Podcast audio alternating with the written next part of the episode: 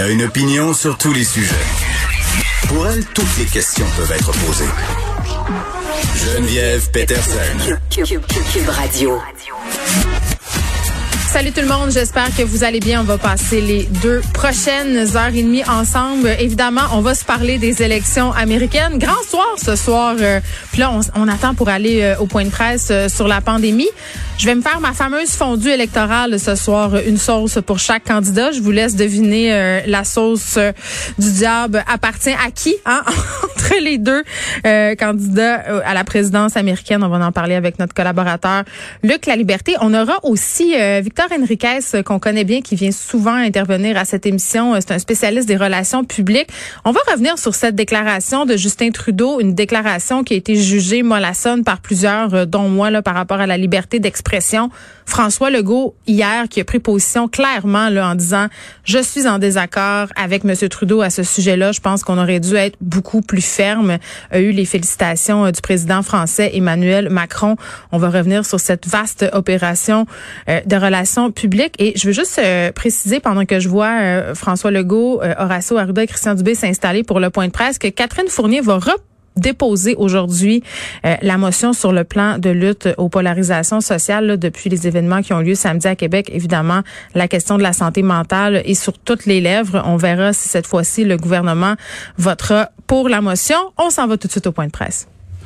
Écoutez, quand on regarde euh, la situation, entre autres euh, la situation concernant le nombre de cas euh, quotidiens, on voit que la situation est stable depuis cinq semaines. Donc, on est dans une moyenne autour de 1000 nouveaux cas à chaque jour.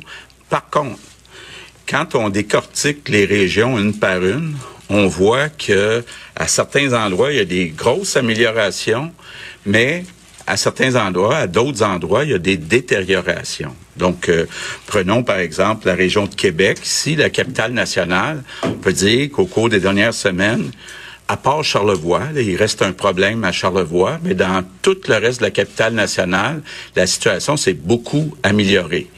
À Québec, euh, à Montréal, pardon, ça s'est stabilisé. Au cours des dernières semaines, il y a eu une petite diminution, mais ça s'est stabilisé. Par contre, il y a deux régions qui sont beaucoup détériorées. Le Saguenay-Lac-Saint-Jean et l'Anaudière-Nord. Euh, vous voyez, là, Christian a aussi euh, des graphiques pour chacune euh, des régions, mais ce qu'on voit, prenons les régions une par une, Saguenay-Lac-Saint-Jean, il y a comme deux endroits là où vraiment il y a une progression importante. Il y a Lac-Saint-Jean-Est, autour d'Alma, où il y a même des éclosions à l'hôpital là-bas. Puis il y a Jonquière, où là aussi il y a une grosse augmentation. Donc, on a un problème là depuis quelques semaines avec le Saguenay-Lac-Saint-Jean. L'autre région, c'est l'Anodière Nord. Rappelez-vous, durant la première vague, on avait surtout des problèmes avec la Nodière Sud, qui était un peu du débordement euh, de Montréal. Là, la situation s'améliore dans la Nodière Sud, mais il y a un gros problème dans la Nodière Nord, entre autres autour de Joliette. je sais qu'il y, a eu, entre autres, un problème avec un bingo, mais c'est plus que ça. Il y a vraiment, là, dans le nord de la Nodière, un problème. Donc, je veux euh, demander, entre autres, aux citoyens de ces deux régions, Saguenay-Lac-Saint-Jean puis la Nord, de porter une attention spéciale à la réduction de vos contacts. Donc, euh, les règles sont toujours les mêmes. On reste à deux mètres. Euh, on porte un masque quand on va à l'intérieur dans les euh, commerces. on est prudent. Donc, c'est très important là, parce que si on n'avait pas eu ces augmentations-là dans la Nodière Nord puis Saguenay-Lac-Saint-Jean, on aurait vu une baisse moyenne du nombre de cas. Pardon. Euh, bon, si on regarde du côté des hospitalisations et euh, des décès, bon, il y a une forte augmentation aujourd'hui, mais là, ça faisait un certain nombre de jours qu'on avait euh, du côté des hospitalisations une diminution. Si on regarde un peu le bilan euh, de la deuxième vague. Bon, là, euh, si on veut se comparer avec d'autres régions, nous, on l'a mise euh, au 1er septembre. Donc, si on regarde la situation depuis le 1er septembre, allons du côté des décès. Au Québec, on a eu au cumulatif 61 décès par million d'habitants au Québec depuis le 1er septembre. C'est important parce qu'il faut s'encourager un peu. Là, on a beaucoup mieux réussi jusqu'à présent dans la deuxième vague qu'ailleurs dans le monde. Donc, je vous le disais, 61 décès au Québec par million d'habitants. Au Royaume-Uni, c'est 77. En France, c'est 98. Aux États-Unis, c'est 145. En Espagne, c'est 153. En Belgique, c'est 165. En fait, il y a peut-être, oh, grosso modo, là, un pays qui fait mieux que nous, c'est l'Allemagne. Bon, qui, qui est très euh, discipliné. Mais, mais, mais, mais, faut rester prudent.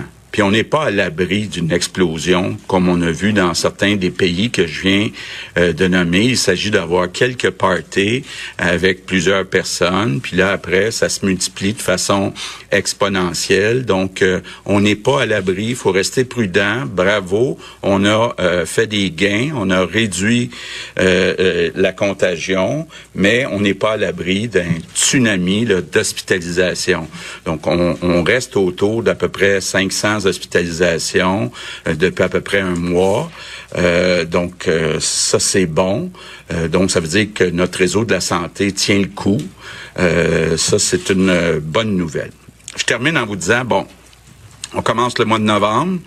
On le sait même quand il n'y a pas de pandémie, c'est pas facile. Le mois de novembre, il fait noir, euh, il commence à faire froid, mais on a vu d'autres mois de novembre. Moi, je suis convaincu qu'on est capable de passer au travers. Dès la fin décembre, on va commencer à faire plus clair, puis après, bon, on va commencer à cheminer euh, vers le printemps. C'est important euh, qu'on continue de serrer les coudes euh, tous ensemble, tous les Québécois. On est capable de passer au travers cet hiver. Good afternoon. Bon, quand même, euh, certaines bonnes nouvelles au travers, euh, évidemment, de cette hausse de cas pour certaines régions. Comment je comprends ça, là? C'est qu'on nous dit que nos efforts, euh, nos efforts, pardon, portent fruit parce que les cas sont stables depuis cinq semaines. On tourne autour de 1000 cas. Là, vous le savez, aujourd'hui, par exemple, on est à 871 cas. Certains jours, on est dans les 900. D'autres fois, ça monte un petit peu en haut de 1000. Donc, grosso modo, on reste autour euh, de ce chiffre-là. Évidemment, ce qui attire notre attention, et j'en parlais hier, c'est la hausse des cas dans certaines régions. Le Saguenay-Lac-Saint-Jean, quand même, qui connaît une hausse de cas euh, quand même assez importante. La Nord, ça, c'est intéressant parce que on sait euh, que c'était le contraire. Hein? C'était la Sud avant qui était davantage visée. D'ailleurs, le PM euh, le soulignait. À Montréal, on est stable. Puis, tu sais, si on n'avait pas une augmentation dans ces régions-là, -là, cest à dire le Saguenay et la Nord, ce qu'il soulignait, M. Legault, c'est qu'on aurait vu une baisse de cas. On s'en va aux questions santé. Docteur Arruda, euh, ma question, euh, ma première question, M. Arruda, est pour vous. Euh, le docteur Tam, aujourd'hui, a parlé, entre autres, a fait, fait la recommandation de porter des masques non médicaux, mais à trois plis, là, à trois, trois épaisseurs, incluant un tissu qui filtre euh, à l'intérieur. Est-ce que vous faites cette même recommandation-là? Est-ce que vous demandez aux Québécois d'adhérer à cette même recommandation-là? On, sait que les couvre-visages n'ont pas tous le même niveau d'efficacité, euh, que notamment le nombre d'épaisseurs supplémentaires va être un, filtrant supplémentaire, ce qui va, par contre, être des fois plus difficile à respirer, mais je pense qu'on ne peut pas être contre cet élément-là.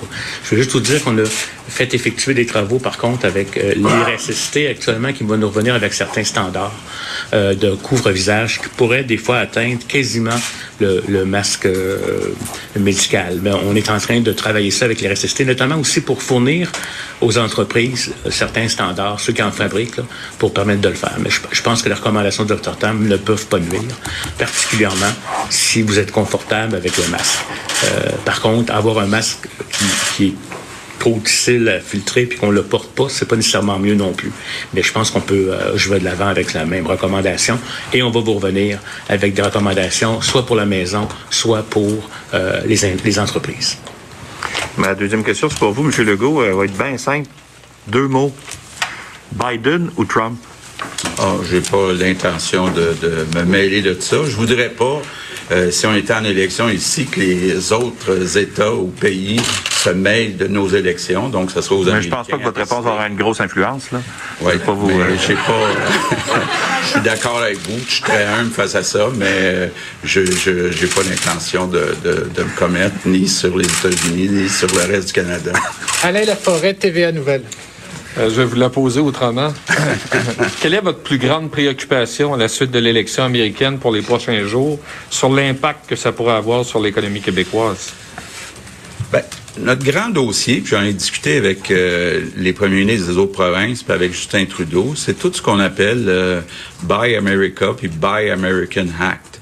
On se retrouve dans une situation où actuellement, sur plusieurs contrats, incluant par exemple le transport en commun, on sait qu'on a Bombardier, puis peut-être éventuellement Alstom Bombardier, qui aura son siège social nord-américain ici au Québec. Euh, ben, on voit que sur ces appels d'offres, il y a une exigence de contenu américain de 70% 70% Bon, nous, avec l'accord euh, qu'on est en train de ratifier euh, ou que l'Europe est en train de ratifier avec nous, on a un maximum de 25 de contenu canadien qu'on a le droit d'exiger. Donc, il y a comme une injustice. Finalement, l'idéal, ce serait que euh, le Canada soit inclus dans le calcul du 70% de contenu américain. Donc, pour moi, là, c'est très important euh, de, de, voir avec le nouveau président. Et puis, je compte, on va continuer à beaucoup utiliser les liens qu'on a avec euh, gouverneur, ben, on va voir les gouverneurs, là, mais disons avec le Massachusetts, New York, Californie, avec qui on a des bons liens pour euh, euh, se battre contre ce, ce protectionnisme exagéré. Euh, vous avez eu un appel du président Macron ce matin, donc ça vient euh, renforcer la distance que vous avez avec euh, le premier ministre Trudeau sur la, question, entre autres, des, des caricatures. Oui, ben écoutez, Emmanuel Macron m'a effectivement appelé ce matin pour me remercier. Entre autres de, la position claire qu'on a prise sur la défense de la liberté d'expression, sans aucune hésitation, sans aucun faux fuyant. c'est inacceptable ce qui est arrivé. Là. On a décapité un professeur en France parce que il a montré des caricatures de Mahomet ou qui venaient de Charlie Hebdo. Donc, c'est inacceptable. Euh, c'est certain qu'il y a certains dirigeants euh, politiques qui euh, craignent le terrorisme et qui, euh, devant le chantage de certains groupes religieux radicaux, euh, sont prêts à faire des accommodements qui sont pas raisonnables. Donc, euh, euh, moi, j'ai dit clairement à Emmanuel Macron qu'on va être là pour euh, le supporter, puis qu'on est au même endroit que lui. Et euh, on a le même débat au Canada. On l'a eu sur la loi 21. Euh, euh, défendre la laïcité ou défendre le multiculturalisme, ben, nous, c'est clair, où on se situe, on va défendre les valeurs fondamentales euh, de la nation québécoise, comme la liberté d'expression, comme euh, la laïcité. Puis bon, euh, c'est un peu, on a, on a parlé de ça là, pendant. Sans le nommer, vous envoyer un message à Justin Trudeau. Là.